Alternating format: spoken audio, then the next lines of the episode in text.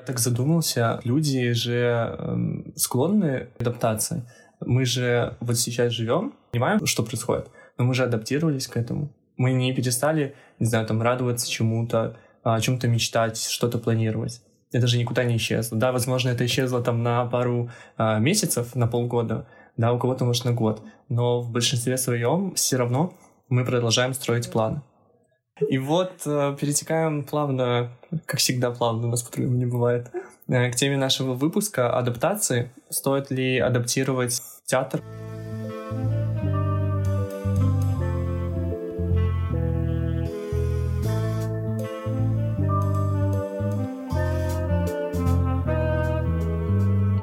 Адаптация в театре. Что мы понимаем под адаптацией? Есть разные типы адаптации.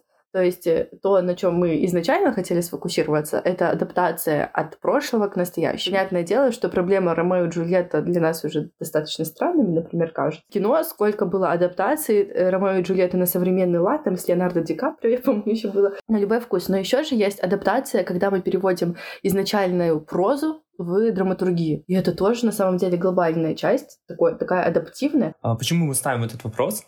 Но для нас актуально, потому что мы часто, когда выходим с какого-то спектакля, думаем о том, что ну, ему бы не мешала адаптация. Они слишком устаревшие, слишком именно устаревшие, а не классические, потому что классический театр и старый театр — это разные вещи. А в чем их разность? Когда ты смотришь классику, ты не испытываешь кринжа.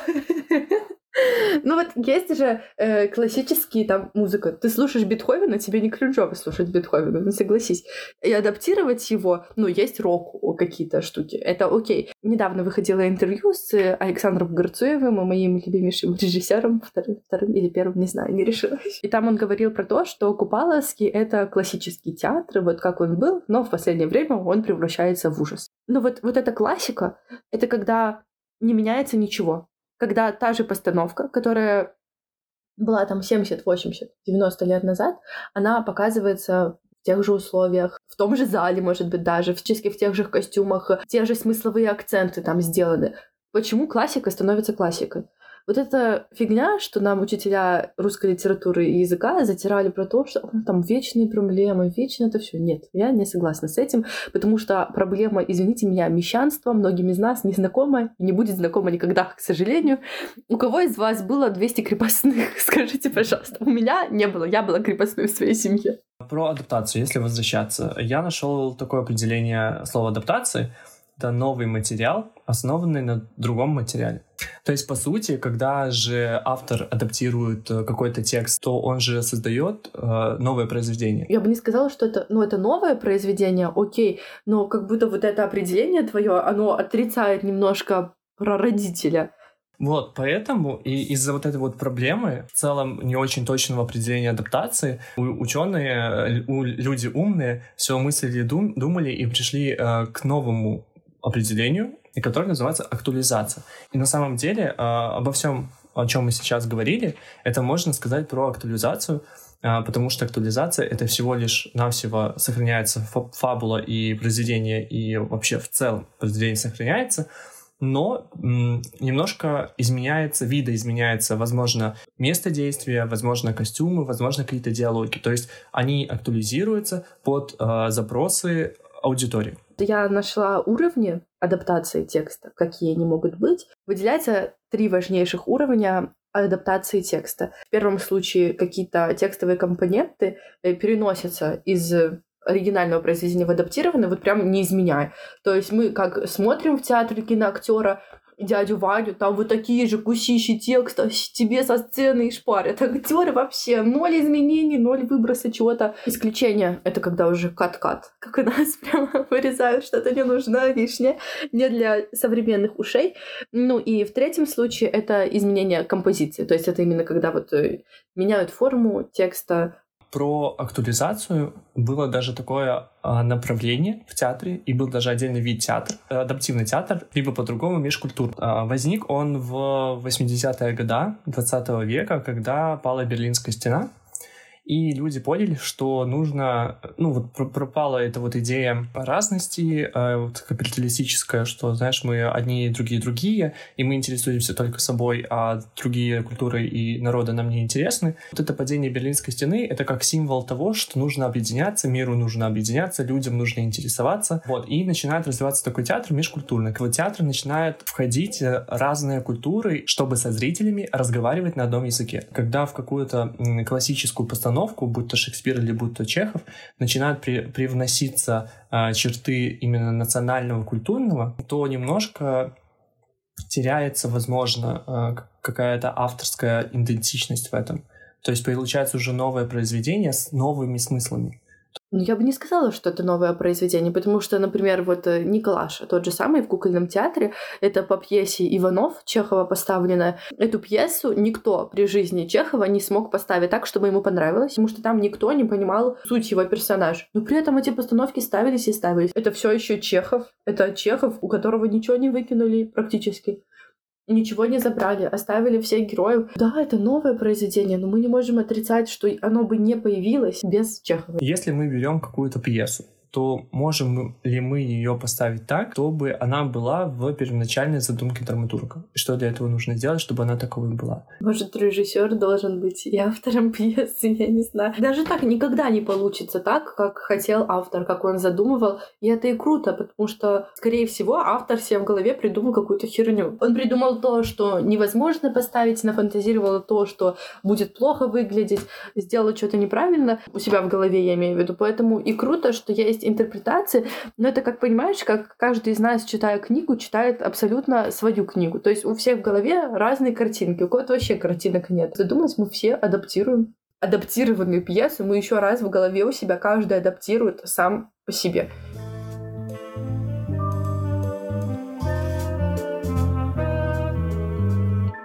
Сейчас я предлагаю обсудить один очень интересный материал, который так и называется «Актуализация классики». И вот э, один э, уважаемый человек, э, Валентин Красногоров, написал целый материал, который посвятил актуализации классических пьес, произведений в театре. Чувак пишет, что современные спектакли, он да, вывел такую формулу построения современных спектаклей, актуализация классики.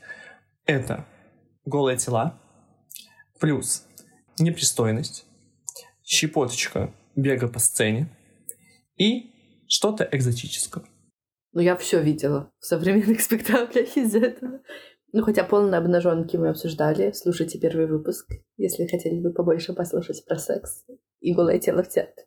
Про бег мы тоже уже обсуждали, что когда бегают по сцене, по-моему, это супер красиво. Ну, когда, понятное дело, с целью какой-то бегают. Но непристойности откровенно я не видела, например. Наверное. Даже в том же Тартюфе это было показано, хотя там, ну, ну, такой. Или записки юного врача. Да, но там это все было показано для, мы понимали, для чего это показано, с какой-то целью очевидной, э, художественно было показано, это не было пошло, не было стыдно, не хотелось закрыть глаза как-то. Когда я читал, у меня сразу на ум пришла постановка в Горьком театре «Неверный муж», вроде так называется, когда на сцену а, во втором акте вводят чернокожего актера. А, и помнишь про коня, ты мне рассказывал? А, про коня это в большом, в опере «Дикое поливание короля сна». И там еще в какой-то опере тоже выводят собак. Ну вот я на какую-то экзотику, видимо, не попадала. Ничего не могу сказать про экзотику. Вот он, я так понимаю, говорит, что это плохо. Я так не считаю. Мне кажется, что театр во все времена, а, он а, э, отвечал за одну простую функцию отражать то, что, то, что происходит э, в действительности. Хотя в том же самом интервью «Жизнь Малина» Горцуев э, говорил, что вот есть такой документальный театр, когда он прямо мгновенно выхватывает какое-то событие и ставит по нему постановку. Ну, мне кажется, нашим театром, я имею в виду вообще все постсоветское пространство, до этого очень далеко. Мы все очень медленные. Ну, белорусы так точно медленные, такие повольные. И актуализация какая-то у нас может проходить спустя 10 лет. Я умоляю, мы еще травму вот распада Советского Союза не пережили. Адаптация это про избыток выразительных средств. Язык проще, понятнее. И дальше вот он пишет не режиссеры и зрители в том числе не понимают классику, потому что наш, это как зрителей, культурный бэкграунд скуп. И он потом там под конец еще пишет, что, возможно, режиссеры э, актуализируют пьесы потому что их собственный вот этот бэкграунд культурный очень слаб и не так развит, что им нечем поделиться, поэтому они так делают. Адаптация — это про неспособность а, выразить то, что заложено автором пьес. Автор умер. Все, мы выяснили. Мы никогда не сможем точно сделать то, как мы уже говорили, что хотела сказать автор. Мы никогда. А режиссеры никогда не смогут соответствовать ожиданиям автора. Это просто невозможно. И поэтому адаптация, мне кажется, это или желание режиссера сказать что-то, и если это хороший режиссер, то это его желание выделить какую-то основную мысль, подсветить какую-то проблему, которая, может быть, была не так сильно затронута первоначально в пьесе. Если это плохой автор, ну, плохой режиссер, то, скорее всего, он хочет просто понравиться зрителю. И продолжив твою мысль про режиссеров, что они ставят, да? Здесь этот э, уважаемый господин пишет, как мы перешли от мужичка к уважаемому господину. Что если режиссер ставит классику, то его имя из-за этой вот классики находится как будто в тени. А у режиссеров такое эго, самолюбование, что они специально актуализируют эту вот пьесу, да, делают ее такой провокационной, э, такой вот похабной, чтобы выдвинуть на первый план режиссера, стать известным и так далее. Прошу минуточку вашего внимания. Записки юного врача поставленные Евгением Корнягом. Классическое произведение. Не думаю, что кто-то поспорит с тем, что Булгаков — это автор, ставший уже давно классиком. Классическое произведение. Слова в нем использованы были полностью взяты из э, записок, собственно, юного врача. Он соединил еще, добавил сюжетную линию Морфия туда. Ну, извините, мне не кажется, что Корняку надо даже Булгаков необходим для того, чтобы приобретать известность. Конечно, мы не будем говорить про вот эту великую идею «я хочу раскрыть классика, люди должны об этом знать». Ну, кто не знает Чехова или Булгакова, извините. Вы взяли реально какого-нибудь такого полузабытого, но интересного человека, драматурга там, если говорить про спектакли, его бы раскрыли, но это никому не интересно. Они берут, и они это имя поставлено по Чехову, ставят большими буквами в центр афиши, чтобы все видели, чтобы все шли. Да блин, там Видели, как имя режиссера написано на афишах обычно и даже на сайтах театра? Это имя написано маленькими буковками, одиннадцатым шрифтом. Если не восьмым, да, а имя Чехова или Булгакова или там еще кого-нибудь, оно, Мольера того же самого, оно вот огромными буквами в центре там где-нибудь написано. Люди идут не на режиссера у нас в большинстве своем. Люди идут на того, кого они знают. Ну, видна дискриминация даже по афишам. Самое простое, что может Афишная дискриминация. Ну и последний тезис, который э, высказал не автор материала, а он процитировал Евгения Соколинского. Цитата. «Интеллигентный зритель уходит из театра, так как по привычке ждет от него мысли.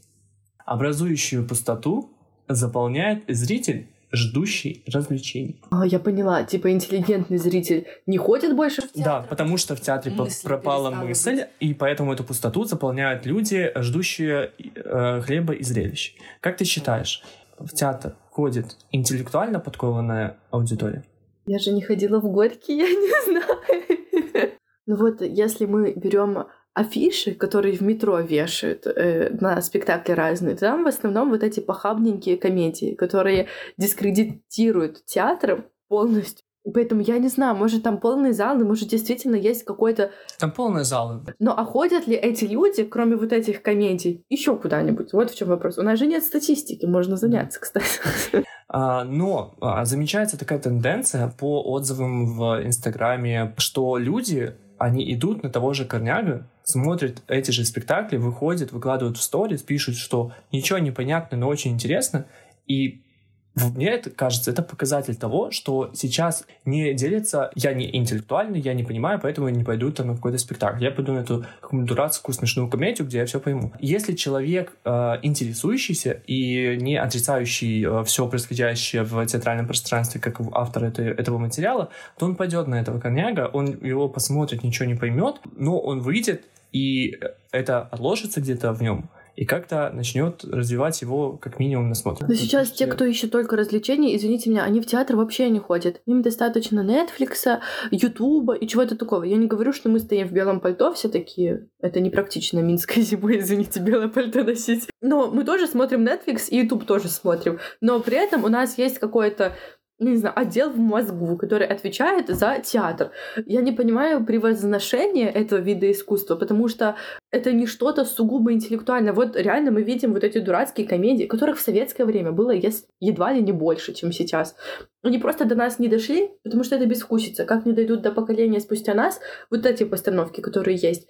Но при этом, несмотря на то, что про Корняга почему-то никто, кроме нас, не говорит, вообще ни в одном интервью никто не поминает, он останется, однозначно останется в культурном пространстве белорусского театра. Театр — это не что-то величественное. Мы сами говорим вам, что мы не хотим говорить о театре со снобизмом каким-то.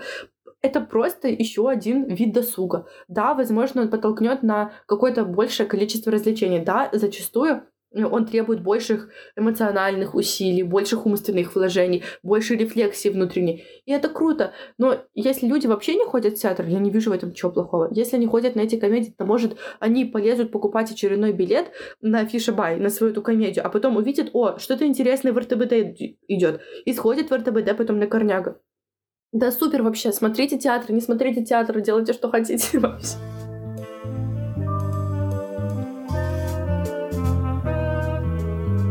Я подумала и выписала себе пьесы, спектакли. Хотела бы, чтобы мы поразмышляли о том, нужны ли этим пьесам были адаптации. И первое, это, по-моему, с этой постановки начался наш с тобой разговор об адаптациях, это «Королева красоты».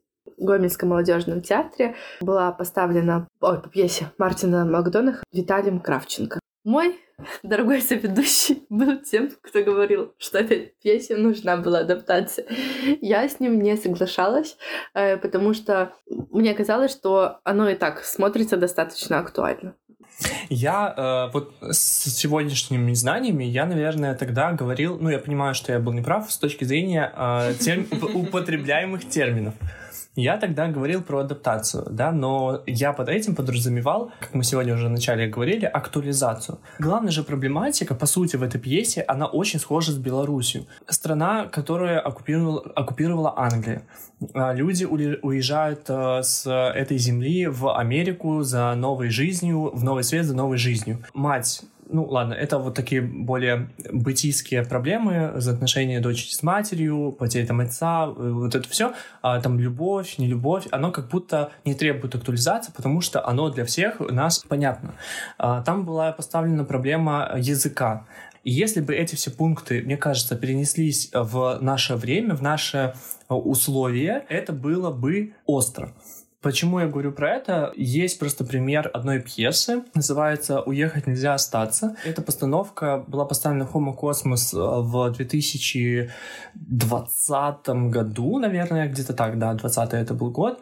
И это пьеса украинского драматурга, и она была про, понятное дело, Украину, про там главный герой собирался уехать на заработки в другую страну, город, родители, и это все были украинские города и так далее. Но автор дал разрешение актуализировать пьесу, перенести действие в Беларусь. В... Родители живут в Скиделе, главный герой едет в Польшу на заработки. И это все, когда ты смотришь эту пьесу, то суть, мысль драматурга, она же никуда не исчезла. Вот, это, вот эти моментики, эти крючки, они, возможно, эм, второстепенно, они на действие, на, на главное действие пьесы никак не влияют. То есть от этого не меняется суть, смысл, не поменяется итог, к которому должен был прийти герой, да. Зрителя это бьет больше, мне кажется, чем если бы он смотрел эту пьесу про украинский город. Во-первых, я полезла, загуглила, Мартин Макдонах жив еще. Да, он жив. Ему только 50. Ну, просто он вот стал классик. Но что я хотела сказать мы отринем все земное вроде прав там на пьесу, на какую-то адаптацию, актуализацию, на это все отринем. Что мне кажется, вот ты своим тезисом, я его понимаю, я его принимаю даже. Но что я хочу сказать? Вы считаете зрителя тупым слишком. Насколько должен быть тупым человек, чтобы не срастить проблемы ирландцев с ирландским и проблемы белорусов с белорусским? Мне кажется, это дело не в тупизне, а дело просто... Возможно, я хочу облегчить умственные процессы для зрителей. А не надо этого делать. А когда ты смотришь пьесу, где действие происходит где-то там, а не здесь, то ты начинаешь думать не только о, главных, о главной проблематике пьесы, но ты начинаешь думать о этих мелочах. И как будто это засоряет, и вот эта главная тема, она как будто а, может а, потерять свой контраст на фоне вот этого всего. А когда действие происходит в Беларуси, для тебя это понятно, и ты уже а, на это не особо обращаешь внимание, а больше концентрируешься именно на главной э, сути и вот этой мысли, идеи, э, которые автор пьесы, драм, э, режиссер э, хотели бы донести для тебя как э, для потребителя их вот, вот материал. Ну смотри, мы же обратили на это внимание, мы же это заметили, мы Но же это почувствовали. Все равно у нас был какой-то бэкграунд э, осмысления и смотрения пьес с разных сторон и улавливания каких-то таких моментов, возможно, не типичных. Я не считаю, что эту пьесу надо было как-то актуализировать, что ли, адаптировать для белорусского зрителя, потому что, мне кажется, он достаточно умен. К тому же, ну, мы смотрели не в Гомеле, мы смотрели в Минске, привозили в РТБД, где, ну, зрители один из лучших, как мне кажется, в Беларуси, хотя мы не дискриминируем зрителей. Вот их точно, мужчин, это сомнение возникает. Но просто действительно в РТБД из-за того, что там большинство спектаклей реально очень хорошие, туда и ходит зритель, который привык к хорошему.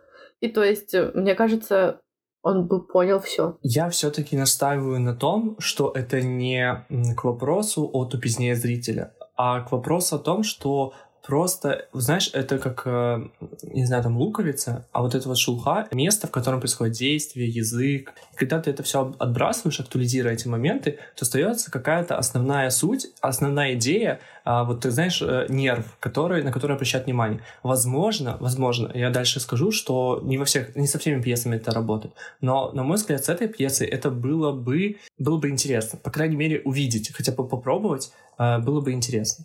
Возвращаясь к своему тезису о том, что не всем пьесам это идет в плюс, а, к примеру, была не реализованная а, постановка у того же Хома Космоса, которая называлась «Красный кролик, белый кролик», поставленная по пьесе иранского а, драматурга. И в чем самая соль этой постановки? Это в том, что это пьеса импровизация. Там участвует один актер, в кавычках актер возьмем, потому что там не всегда актеры участвуют, там есть спортсмены и вообще медийные личности могут участвовать. И когда они э, выходят на сцену, то им дают конверт, они открывают этот конверт, где лежит сама пьеса, и они ее видят впервые на сцене. Это называется холодная читка, по-другому еще, когда прямо на сцене а, актер читает пьесу и идет действие. И там актуализировать или адаптировать э, эту пьесу нельзя категорически, потому что там заложена именно идея в таком общении, диалоге а, между актером на сцене со зрителем, а, между автором пьесы с актером на сцене и а, автором пьесы с, со зрителями. То есть это вот такой треугольник диалога. Если актуализировать эту пьесу под Беларусь, напрочь потеряет всю см- всю смысловую нагрузку, эмоциональную нагрузку, полностью разрушится просто концепция самой, самого спектакля и пьесы. Но все другие пьесы, где вот, это, вот этого диалога автора, актера и зрителя такого прямого нет, то мне кажется, их можно как-то немножечко подкрутить, актуализировать, э, если только там действие не происходит в каком-то безвремени. Те же почупки, там время, ну, там оно построено на фольклоре, да, но действие происходит в таком безвремени. Или же записки юного врача там действие, грубо говоря, происходит тоже без времени. Там... Ну, не скажи, Коля, когда ездит, ты сейчас ты много видел тех, кто на конях ездит? По-моему, это вполне определенно. Но мне кажется, это такие элементы, которые не... Ну и морфий. Кто сейчас морфием колется? Морфий — это как аллюзия на, в целом на вызывающее привыкание. Ну, с морфием я не сильно согласна. Потому что там и наряды тебе говорят о времени, и ну, предметы интерьера, обстановки какой-то, все говорит о времени, и речь сама говорит о времени. Не знаю, я, допустим, с записками юного врача, вот э, в таком формате, как оно есть, мне кажется, ничего не нужно менять, э, Согласен. потому что все, все вот эти моменты, которые ты перечислила, они не вклиниваются в основную идею так, чтобы ее как-то поменять. То есть это, знаешь, ну, оно находится на фоне. Это антураж, а вот первое — именно разрушение личности. В «Королеве красоты» а, все же а, вот это вот разрушение личности, оно а, воплетено в, э, в эти декорации, обстановку, в котором происходит действие, потому что там очень большой акцент на этом. В записках этого акцента нет. Хорошо, тогда у меня к тебе два вопроса. Я сперва сразу два задам, а ты потом подумаешь, хочешь ты отвечать на такие каверзные вопросы или не хочешь. Хорошо, тогда первый мы с Бахтиным тебе следующую цитату вкидываем на размышление. Чужая культура только в глазах другой культуры раскрывает себя полнее и глубже. То есть, если мы убираем из пьесы, допустим, Мартина Макдонаха, того же самого, все ирландское, что в ней есть, как нам, как зрителю, допустим, познавать друг другую культуру. Это очень странно, когда ты познаешь другую культуру через призму э, белорусского а, режиссера и белорусских актеров. Нет, это про вот это речь идет. Чужая культура познается лучше всего именно когда ты через свою призму ее смотришь. Нет, мне кажется, это немножко... Ты с Бахтиным споришь? Да. Заплактевичу только об стол головой сейчас. Понимаешь, так может говорить человек, который несколько лет живет в той стране, о культуре которой он говорит.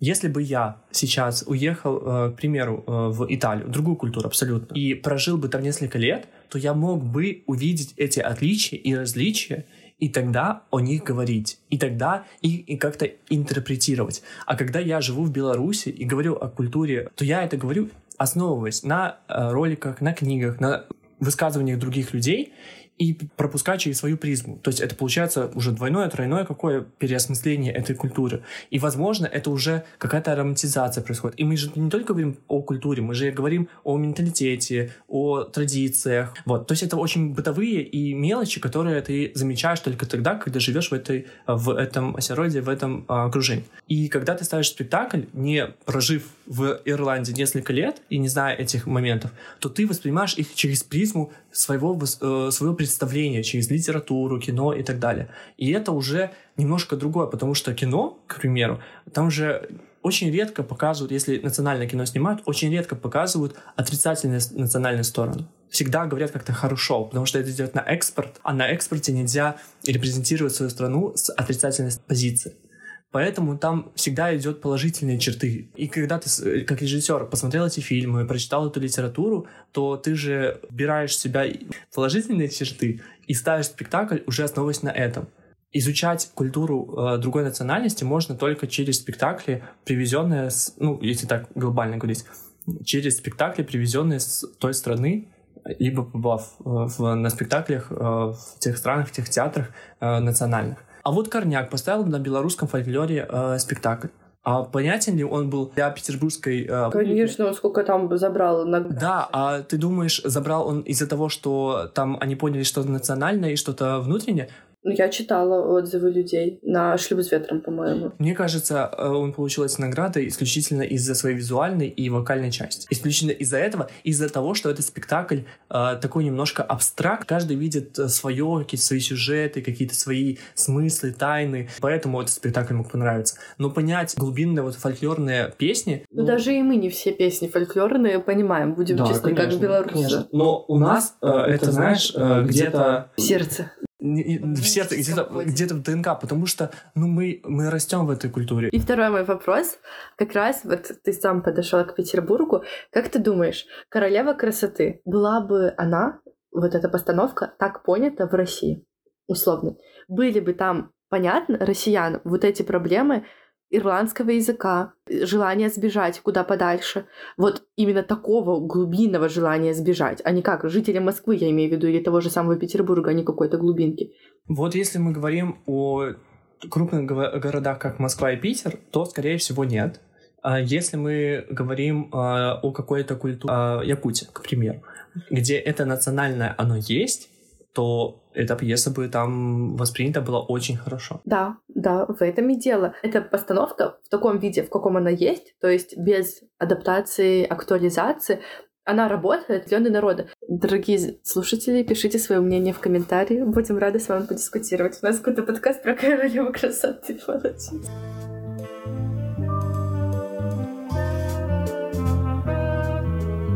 Следующий спектакль, ты его не видел, я просто его затрону показательно. Коллега с острова Иншамана. Это по тому же Макдонаху, поставленный уже Александром Горцуевым, которого мы сегодня несколько раз упоминали. Вот, она не была актуализирована, адаптирована, все действие проходило, проходит все в той же Ирландии. Проблема героя все так же, главного героя, который исполняет Александр Никоненко, лучший актер современности белорусской, по крайней мере. Он все так же стремится в Америку, хочет снимать там в кино. То есть пьеса не актуализирована. И вот она, ну там, мне кажется, проблема какая-то, она немножко такая слишком медленная, слишком размеренная. Может быть, вот в этом и есть белорусскость и актуализированность этой пьесы, что она очень размеренная и очень медленная.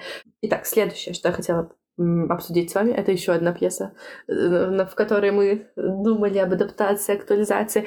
Это «Кукольный дом» э, Генрика Ипсона, пьеса сама по себе. И поставил ее Артем Пинчук в Новом драматическом театре. Сама пьеса по себе Кукольный дом — это пьеса того типажа, который мне нравится. Я большая фанатка, я читаю его пьесы, я в восторге от них. Мне кажется, они не нуждаются в какой-то адаптации, актуализации, потому что они хороши сами по себе, и вот эта вся эстетика, может быть, слишком романтизированная, но того времени и тех идеалов, и той красоты, которая там была, она мне откликается, и она для меня работает. В любом случае, и даже она работает больше, когда она не актуализирована. Вот эта постановка, она неплоха, сразу скажем, но и не то чтобы очень выдающаяся какая-то. Если бы эта пьеса происходила просто черная циклорама, сохранили бы стулья, сохранили бы письма, которые там есть, куколку вот эту, которую человечка они там выносили, работа со светом, а, замечательных, я считаю. Если бы они только вот это оставили, а, костюмы, в принципе, окей. Если бы они это оставили, но перенесли в черную циклораму, то это вообще вопросов не было. Это смотрелось бы офигенно. И потому что, да, пьеса, возможно, предложение, возможно, а, построение этих предложений, фразы, они звучат не очень привычно для нас, но в целом проблематика, повестка, это все очень актуально до сих пор. Но из-за того, из-за диссонанса декораций, текста, получается вот такое восприятие, как будто вот не хватает какого, или, какого-то элемента, связывающего современность и прошлое. Нужно было бы или адаптировать текст как-то, а, либо просто убрать или просто принести декорации в соответствии со временем. Мне кажется, большинству текстов, если и нужна адаптация и актуализация, то это именно построение предложений и сокращение текстов. Я радею за сокращение времени, хронометража на спектакле, потому что, мне кажется, в большинстве своем этот хронометраж великий, большой, не несет никакой э, такой значимой роли. И поэтому вот текст Ипсона, например, он прекрасен, когда ты его читаешь. Э, так же, как и Макдонаха текст, так же, как и текст Теннесси. Это все восхитительные красоты тексты, которые воспринимаются мозгом твоим, когда ты их читаешь, просто, ну, услада, услада для глаз, услада для мозга. Но аудиально мы не те люди, которые привыкли к такому восприятию. И не потому, что мы какие-то тупые поколения ТикТока, клиповое мышление, хотя это все, конечно, тоже работает, и режиссерам надо понимать, что аудитория, которая, ну, не знает, как пользоваться телефоном, все, она умрет совсем скоро. Ну, это просто правда жизни. Им надо перестраиваться на современное поколение, которое действительно у многих с самого рождения, там какая-то гиперактивность, э, синдром там, дефицита внимания, вот это все, они не могут высидеть 4 часа на постановке, или 3 часа, или 2 часа даже, если это ну, не захватывает их и не держит напряжение. И поэтому большинству текстов нужна именно адаптация текстовая. Но все равно мне кажется, что стоит э, и актуализировать текст с точки зрения того, как люди сейчас разговаривают иногда. Иногда эти фразы, они уж очень литературные, уж очень выверенные. Но когда ты со сцены в современных декорациях слышишь э, такие изыски, где причастных причастных оборотов, то, ну, иногда ты настолько теряешься в этом, что прям... Я хочу сказать, э, что теряемся не только мы, теряются и актеры, Актер. которые периодически просто тарабанят вот это полотнище текста, вообще не хватает Заучено времени даже подумать о том, что они говорят. Это у Чехова, вот постановок по Чехову такая же проблема. Актеры просто, им не хватает дыхания выговорить свой текст, у них нет времени его как-то разделать, а когда говорят с вот такими мхатовскими паузами. Ну, вы уже устали меня слушать, ну согласитесь. Поэтому действительно я согласна, что актуализация текстовая небольшая, но хоть какая какая-нибудь, она бы сильно помогла восприятию и сильно помогла бы режиссерам оставаться в тренде, в потоке, в моменте вместе с молодежью.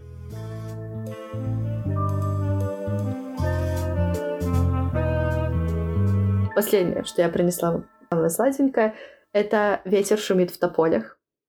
Э, постановка Александра Горцуева по пьесе Жеральда Сиблиераса. Вот тут э, нам обоим кажется, что адаптация не нужна была. Эта пьеса настолько интересна с точки зрения своего существования. Яркий, хороший пример того, как можно сказать о войне, не говоря о войне. И здесь адаптация, она ни к чему, потому что дома престарелых существуют до сих пор.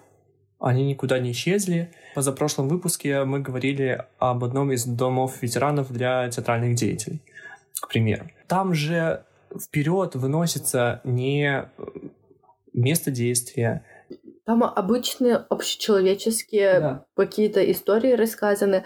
Пьеса говорит не только о войне, она говорит еще о старости, очень много. И сейчас для нас, как мне кажется, эта пьеса, как для белорусов, намного актуальнее, чем для французов, потому что у них пенсионеры живут совсем другую жизнь. У них, насколько я знаю, насколько мне кажется, намного меньшее число пенсионеров действительно прозябает в домах престарелых, ну, вот эта покинутость, э, оставленность, ненужность, она скорее, к сожалению, присуща нашим старикам, чем теперешним французским. Поэтому тут как будто адаптировать вообще ничего не надо. Для меня эта пьеса о просто мечте. Вот знаешь, такая вот э, лейтмотивом вот эта вот неизбыточная мечта. А люди же мечтают везде, будучи ты в Беларуси или сидя ты во Франции в своем же доме, в каком-нибудь коттедже. То есть, когда мы молодые, мы мечтаем с надеждой, с надеждой э, и оговоркой о том, что это сбудется в будущем. А когда ты старый, то у тебя этого будущего как будто, как будто его нет, потому что ты не знаешь, когда тебе 70 с чем-то, да, или там под 80, ты не знаешь, когда твое, твое настоящее закончится. Вот, и это тот пример, о котором я говорил про луковицу. Здесь вот эта шелуха, мы не знаем о их прошлом, кстати, мы мало, мы урывками, вообще вот э, песчинками знаем о их биографии, о их жизни. И вот эта вот шелуха в виде этой э, биографии, э, в виде дома престарелых, мы не знаем, как у них устроен быт, э, что у них там вообще есть, вот это вот все, мы этого всего не знаем. И остается вот сама суть э, вот это вот э, желание мечтать и желание исполнить эту мечту и попытки исполнить эту мечту.